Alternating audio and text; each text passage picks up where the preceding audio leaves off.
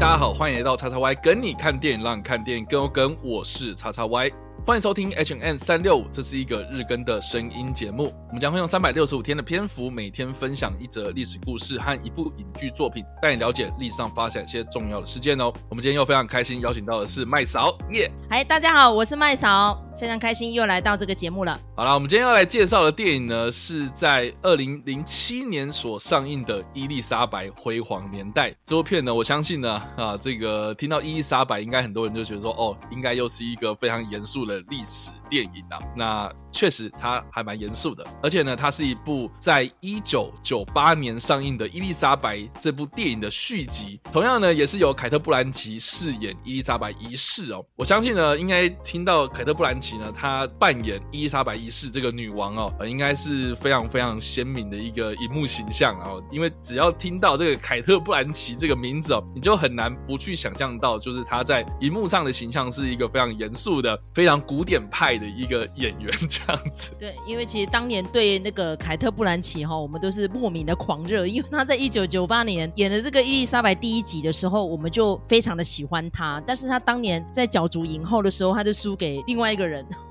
我们就一直在骂这个人，格尼斯派特洛。他当年的沙翁情史就是偏偏打赢了这个凯特布兰奇，所以呢，从此以后我们就变成凯特布兰奇的铁粉，这样就一路支持他到今天这样。所以今天叉 Y 选这个题目，我就哇百感交集，实在是。不过这部片老实讲了哈，这个呃，我真的是印象不深，因为二零零七年那个时候，我其实看电影还没有到很狂热，一直看呐。然后加上说，其实一九九八年的伊丽莎白这部片，我当时是租那个哇塞那个百事达的录影带回家看的，有历史，对对对对，百事达也是历史这样。然后总之呢，我当时就是看的时候呢，非常非常的不解，因为我真的完全不知道他在讲什么故事。因为小时候嘛，一九九八年我那时候才国。我小真的是完全看不懂，然后那时候我就是跟我爸看，然后我爸就看得津津有味，可是我真的就是完全看不懂啊，因为伊丽莎白一世真的是离我们非常非常远。就像说，其实一九九八年的那一部伊丽莎白第一集嘛，哈，它其实就是在描写，就是说伊丽莎白她刚上任的时候，她刚当女王的时候呢，她要去解决这个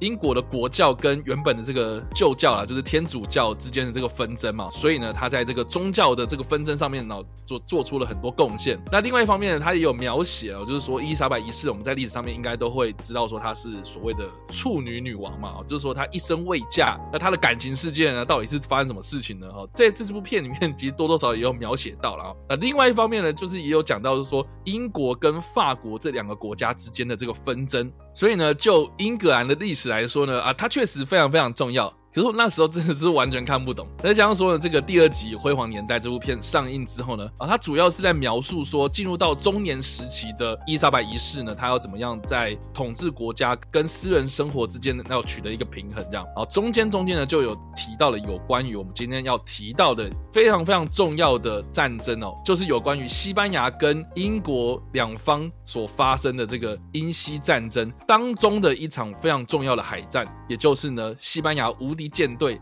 竟然在一五八八年的七月二十九号这一天呢，在英吉利海峡被英格兰这个相较之下这个航海技术啦，或这个海军的规模上面来说呢，哦，就是相对弱势的这个国家呢，竟然被打败了。所以，所以呢，这个是一个非常非常有趣的一件事情。这样，所以在历史上面呢，这场海战呢，真的是跌破众人的眼镜啊。因为我刚刚的讲的话，就是说，我们一般都知道说，其实西班牙这个国家呢，在很早之前呢，在大航海时代，它就是一个靠着航海技术征服了全世界大半地球的一个国家，非常非常强盛的一个海上强权的国家。这样，所以伊丽莎白一世呢，她在上任之后呢，她首先要面对到的是呢，第一个啊，我们之前呢在 H N N 三六五之中呢也有提到，就是有关于她的算是表姑苏格兰女王玛丽一世呢，她在这个苏格兰。称王的这样，那这个身为是英格兰的女王的伊丽莎白一世呢，她要怎么样去对抗？就是说玛丽一世对她的这个王位的威胁。当时呢，这个英西战争的前戏呢，哦，就是有关于，就是说呢，西班牙他为了要去介入有关于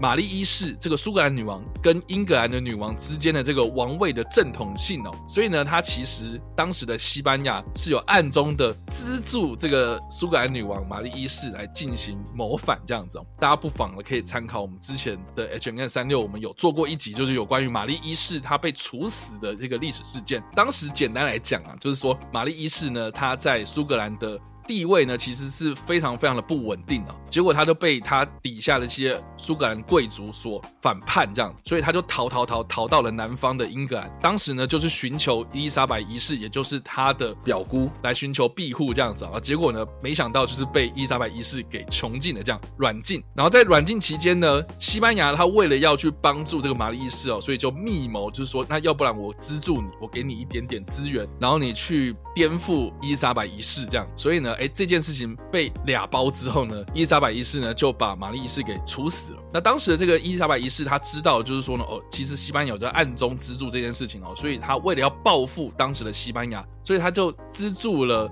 荷兰独立哦。所以当时的这个荷兰呢，其实是在西班牙的掌控范围之中哦。这个西班牙知道之后呢，哎，也是跟英格兰开始就是呈现这个对立的关系哦。另外呢，就是说呢，伊莎白一世他也有一直在长期的资助海上的一些海盗，呃，也就是所谓当时非常猖狂的这个私掠船。他们掠夺的对象是谁呢？最主要的就是针对当时呢，在这个海上的霸权，也就是西班牙这个国家啊。西班牙当时呢，他们有所谓的珍宝。船队哦，不知道大家知不知道啊？就是说，这个珍宝船队呢，从这个哥伦布发现新大陆之后呢，开始呢，在世界各地呢，就进行了很多这种，不管是香料啦，或是丝绸啦，或者是这种金银珠宝们的这样子的一些货物的贸易哦。所以呢，这其实对西班牙来说呢，是一个经济非常非常重要的命脉这样子。所以呢，哎，如果你英格兰资助这些海盗，然后来打坏我这些命脉啊，那岂不是就是动摇我国本嘛？哈。所以呢，英西战争之间的爆发呢，其实并不是我跟你讲几年几月几日啊，我跟你宣战哦，其实不是哦，其实这个是一步一步慢慢慢慢演变成的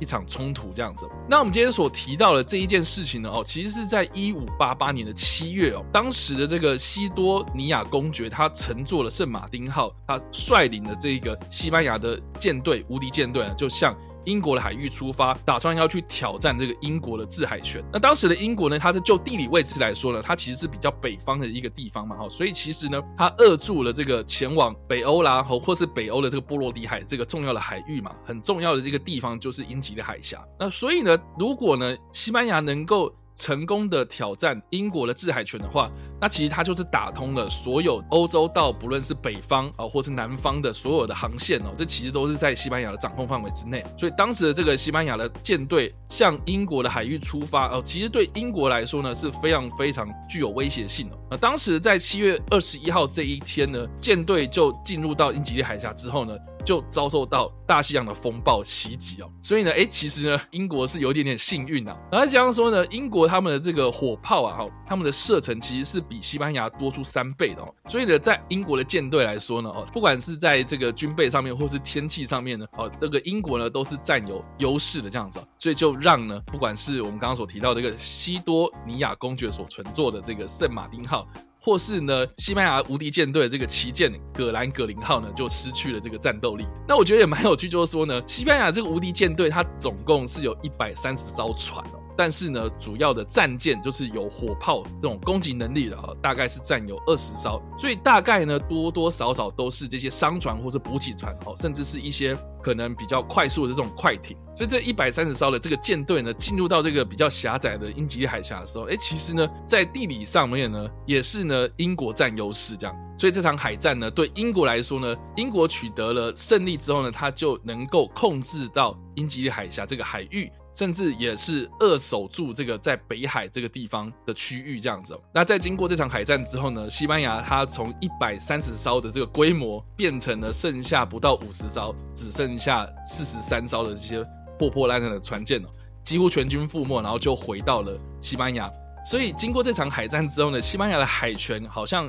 有点另类的由盛转衰哦，因为他们没有办法控制这个北海的区域哦。但是我觉得更有趣就是说呢，其实西班牙在后来啦，他从这个失败中学到一些教训哦，所以他们这些贸易船队，就是我们刚刚所提到这个珍宝船队哦，他们就开始配置这种长城的重炮，然后来有效的来反制当时这个英国所制作的一些私掠船。在经过一年之后呢，在一五八九年哦，英国他们派出了所谓的英国的无敌舰队哦，就在海上呢再次的跟西班牙的无敌舰队交手，结果后来呢，英国再次对上西班牙的时候呢，英国是打输的，所以这场英国跟西班牙的英西战争呢，是朝向这个英国不利的方向发展，这样，所以呢，在一六零四年的时候呢，就宣告结束了，这样。所以，我们今天所提到这个西班牙无敌舰队在英吉利海峡被英格兰击败的这一个非常具有关键性的历史事件呢，哦，其实对于英国或是西班牙来说呢，都有非常不同的历史意义在啊。好，那我现在回来讲这部电影哈，为什么这部电影这么重要？是这样子，当然，因为不能把电影拍的太枯燥，也不能够演的硬邦邦。因为这是女王的故事哈，所以她的上集是在讲她的婚配哦，来讲说，因为她继承了她姐姐嘛，因为她姐姐大家知道血腥玛丽嘛，那因为宗教的问题，那之前其实叉叉 Y 的节目就有提过那个有一部电影叫做《美人心机》哦，《The Other Boring Girl》对，那就是在讲说他们那个花心的老爸嘛，专门在砍老婆的头的那个亨利巴斯吼。所以这个伊丽莎白上来的时候，她就面临到这个呃选择配偶，然后以及宗教的问题。因为其实动荡了那么久，就只是为了他老爸要换老婆，然后弄了一个英国新教，然后就变成跟邻近的国家都闹得不和，然后尤其是直接从教廷决裂了。所以这个对伊丽莎白来说是一个非常大的包袱。那像刚刚呃叉叉我有提到说，她那个表妹嘛，就是苏格兰女王玛丽，她也是天主教徒。所以我们有看过另外一部电影叫《双后传》，也是在讲这个故事。所以呢，光是选择那个配偶要从哪个国家，是不是会巩固他的地位？然后尤其是那个配偶他是信什么宗教的，然后再加上那个人是不是身强力壮啊，才不会半途就死掉啦。到时候就可能就跟一百年后的那个安妮女王一样，就很可怜啊，不但没有生下子嗣，然后还变成寡妇哈。所以伊丽莎白她刚上任的时候，她是压力非常的大的。所以我们看到第一集。为什么凯特·布兰奇的表现非常的突出？就是这样，因为他上任的时候年纪还很轻。再加上，就是因为他跟他妈妈之间的等于是情妇的小孩嘛，因为他妈本来是明媒正娶的，当然他是小三扶正，可是后来因为被砍头了嘛，所以突然又变成非婚生子女，然后就被囚禁起来了。所以，哎，因为这个权力斗争的关系被拔上来的时候，他地位是很不稳固的。所以这个电影的上集就是在讲这个故事。但是呢，等到下集的时候呢，在呃，其实，在片商从九八年到二零零七年。出了这个下集的时候是压力颇大的，据说因为那个时候其实凯特·布兰奇已经名气有起来了嘛。所以他对电影的走向跟故事的铺陈，他是很有意见的。虽然说他是澳洲演员哈，他其实不是英国本地人，但是这部电影很厉害，是他选非常多的很厉害的演员哦，南半球也有，北半球也有。例如说他呃念几个人出来，像杰弗瑞·罗许哦，他也是得过奥斯卡影帝的嘛，对不对哈？他是澳洲人，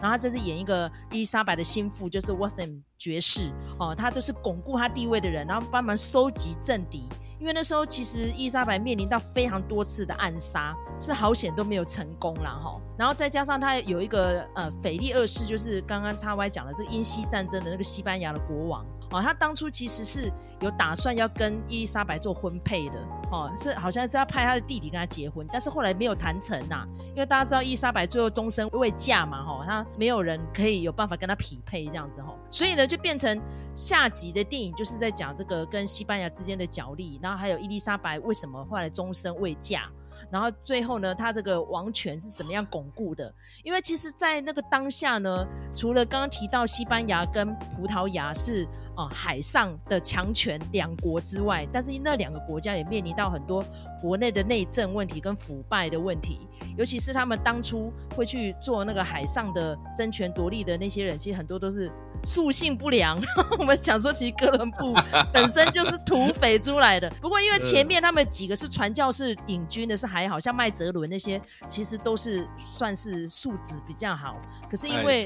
长达一百多年。真的什么乐色事都发生过了哈，但是呢，因为英国那时候要急起直追，再加上这个伊丽莎白女王她励精图治嘛，因为她要巩固她的名声呐，所以呢，不仅是船坚炮利，她的造船技术也比较强，而且速度也比较快。然后再加上呢，他在移动啊、调度上面也比较优秀，所以后来打了这个八十年的战争里面，其实英国是赢多输少，然后最后呢也借此这样就巩固了伊丽莎白的强权然后这个英西战争一直打到詹姆斯一世，就是等到伊丽莎白往生，他的下一任还在打。所以真的长达那么多年，可以看得出来英国是真的非常的精进自己啦。那后来呢，也顺势的就工业革命这些也是都从英国开始嘛，就是这样原因。所以有时候我们就会开玩笑说，你看英国小小一个岛国，没有什么资源，怎么有办法去打赢那些内陆国家？然后都是非常有钱的国土又大，然后又非常的富饶，为什么呢？就是因为人家够团结啊，不就是吗？嗯啊，所以后来才变成日不落国嘛，